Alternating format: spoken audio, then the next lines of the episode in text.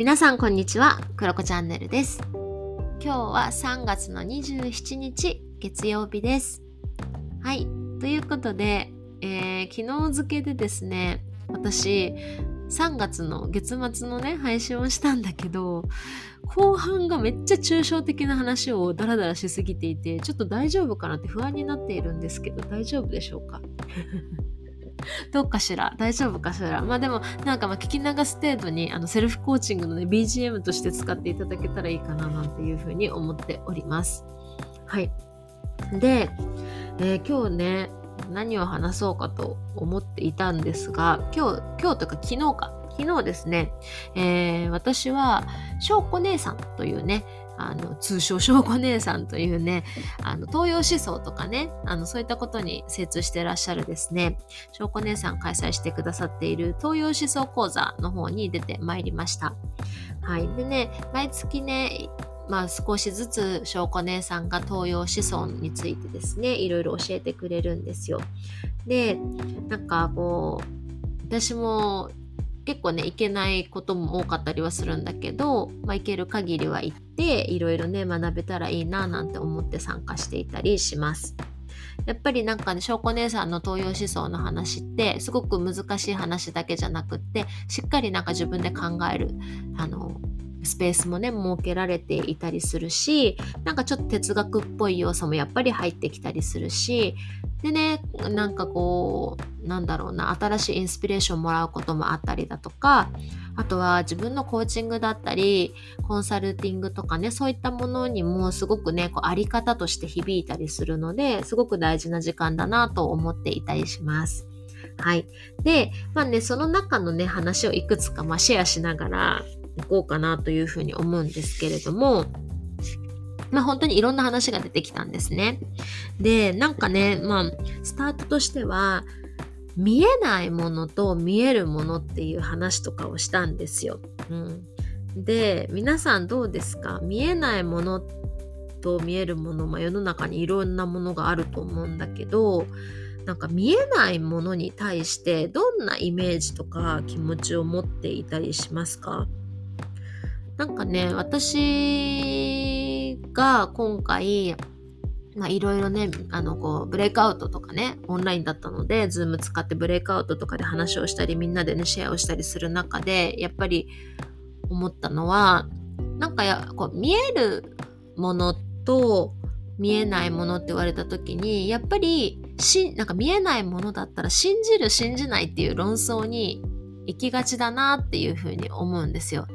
例えば自分たちの目の前に椅子があったとしたらこれは椅子ですって言われたらそれを疑わないと思うんですよね 大体の場合って。なんだけど見えないものに対してはやっぱり見えないっていうことってすごくインパクトが大きくってやっぱりなんかやっぱ信じる信じないみたいなところで論争なんかこうそういうクエスチョンがね問いが立っちゃうなと思っててでも椅子はそこにあるっていうだけで別に何もそこに問いは生まれなかったりするななんていうことも考えたりしました。でそう、まあ、ただそれを考えた時にいろいろ思ったんですよね。見えないものってそのスピリチュアル的なものだったりだとか自分の感情だったりだとかそういったものもあるし思い出とかそういったものもあるかもしれないしあとはその粒子がちっちゃいものその自分の肉眼で見えないっていうものですよね科学的には証明されているけれども肉眼で見えないっていうサイズ感のものだったりいろんな見えないものっていうのがあると思うんだけれどもで私たちはやっぱ見えるものっていうものにすごく引っ張られるんだけど見えないものの方が本当は人生とか生命とかいろんなことを考えた時に実はすっごい多いんじゃないかなっていうふうに私は思ったりしました。でなんかねいろんな話も出てたんだけどまあこんな感じ私の話だけちょっとしていくとそんな感じのことを感じました。うん、でなんかそうそうそうそう近代の西洋思想ですよね、まあ、西洋思想っていうものの中だとこの見えないものっていうものに対して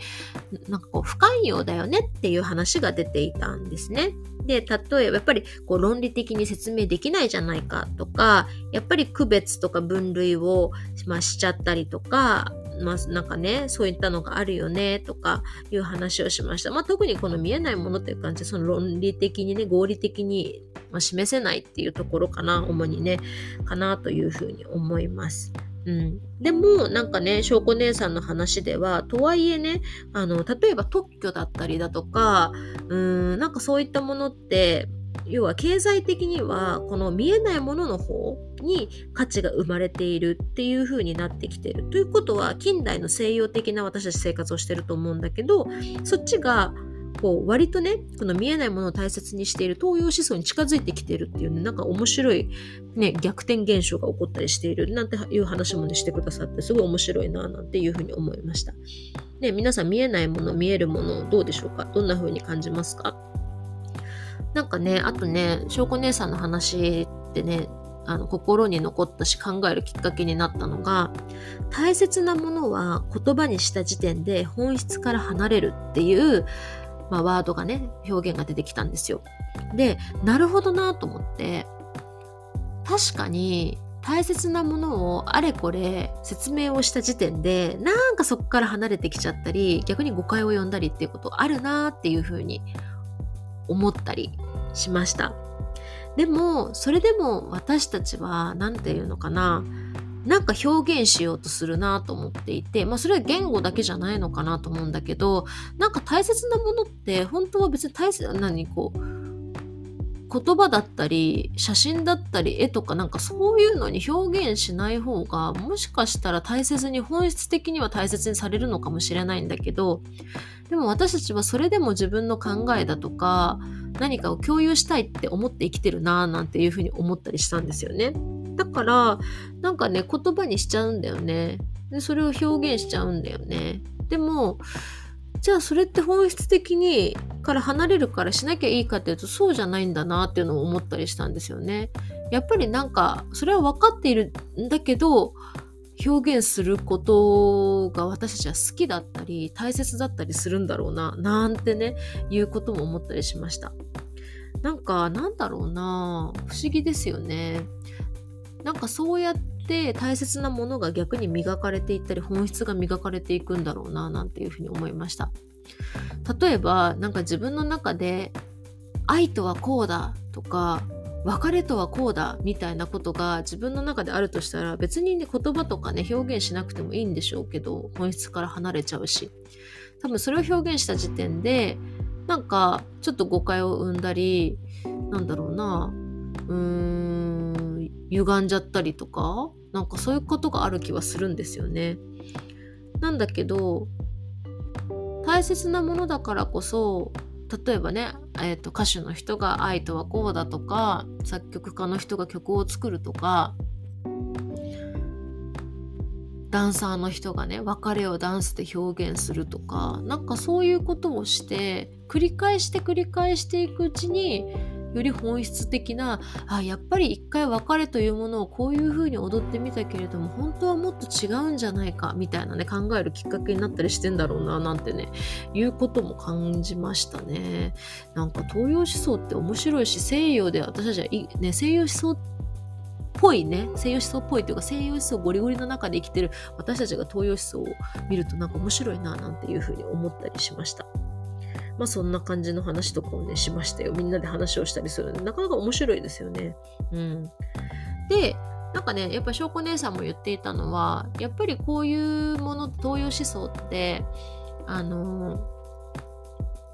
こう、これこれはこうこうだっていう風に終わるものじゃなくって、いろいろ、なんかこう、読む人と読むタイミングと読む場所、まあ、どこの東洋思想のどの部分を読むかっていうのでやっぱり受け取り方が違うっていう風に言ってて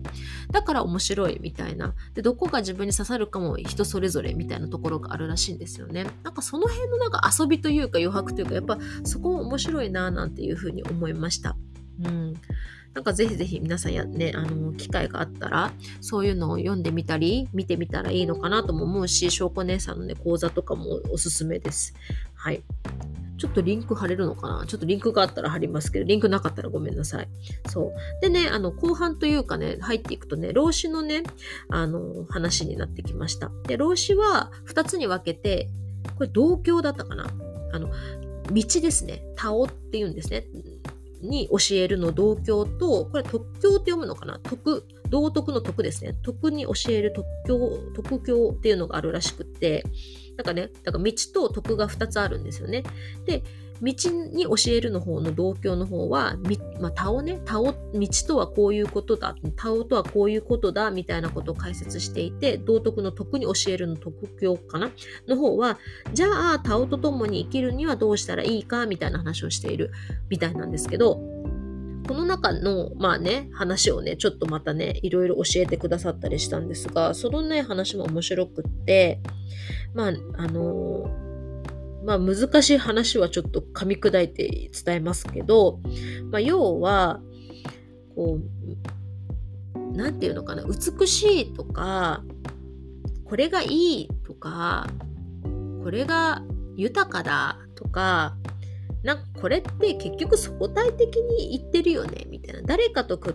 べてやっぱ美しくないものがあるから美しいとかなんかなんだろうな。良いがあるということは後ろに悪いがあるみたいなね。なんか何かと比べてはいませんか？みたいな話とかをしているんですよ。でこれ面白いなと思っていて。で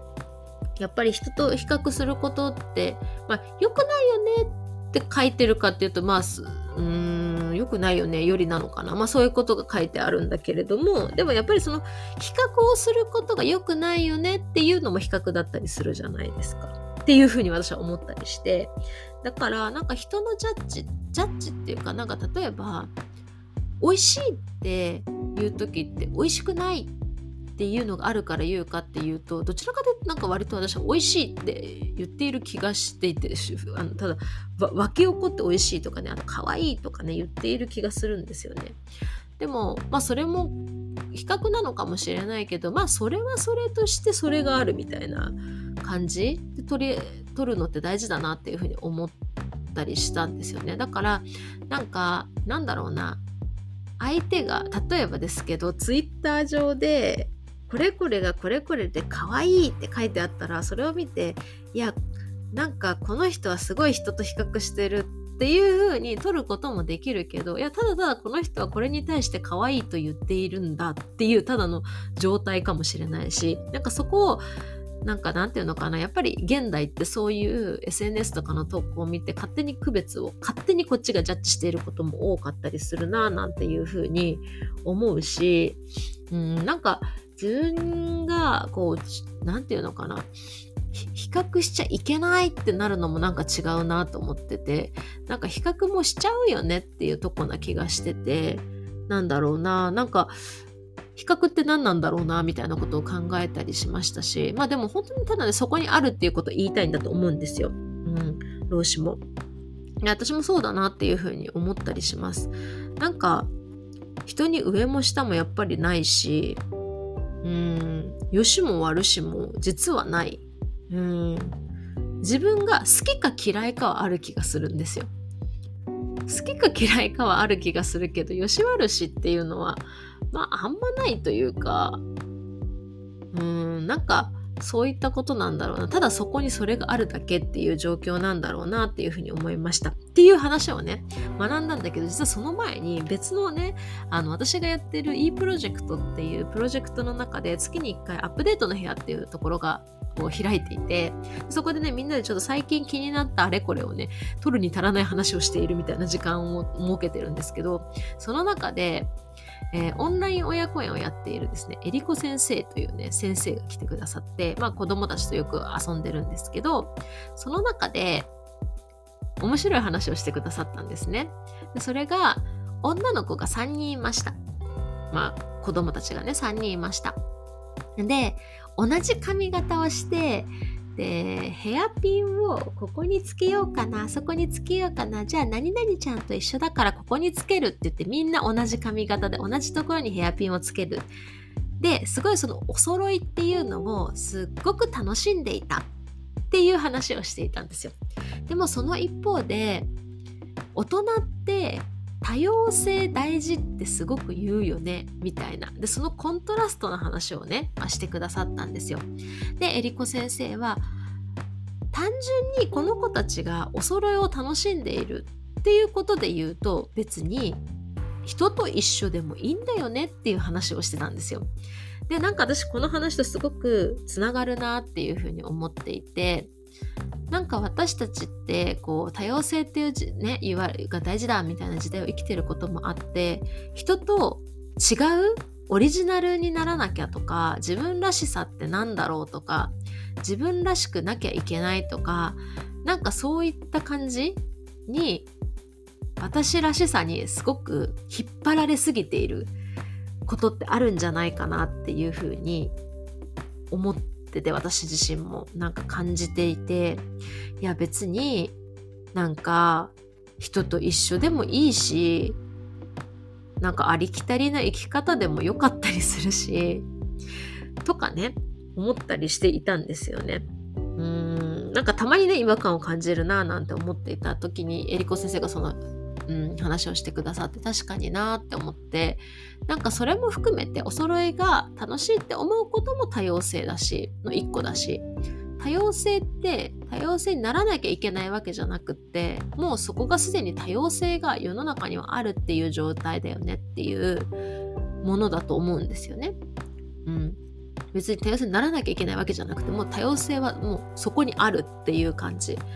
なんだよねって。だからそれと今日翔子姉さんに今日昨日か教えてもらったこのなんかこうジャッジをしない区別をしないっていうこととすごくリンクをしたなっていうふうに思いました。うん。だからなんかこう私らしさってなんだろうともちろんなんかそこをねあのクリアにして見ていくことの面白さもあるしまあ、それはあるか。それはあるけど、私らしくなきゃいけない。私らしくじゃないな。私らしくあっていいけど、なんかユニークみたいな。なんかすごく尖らなくてもいいんだよなっていうのをね、やっぱね、思ったりしますね。うん。なんかそんなことをね、ぼやぼやとね、感じた、はい、学びの時間でございました。結構なんかこういうことね、リンクするときはリンクしますね。うん、そんな気がしました。ということで本日もつらつらいろんな話をしましたけど、今日は東洋思想のね、話をメインにしてみました。はい、ということで、えー、今日は以上になります。またこれからもね、えー、4月はね、ちょっとたくさん配信できたらいいなーって思っていたりします。3月はちょっとバタバタだったので、4月はたくさん音声配信できますように、はい、楽しみにしていてください。ということで今日は以上です。バイバーイ。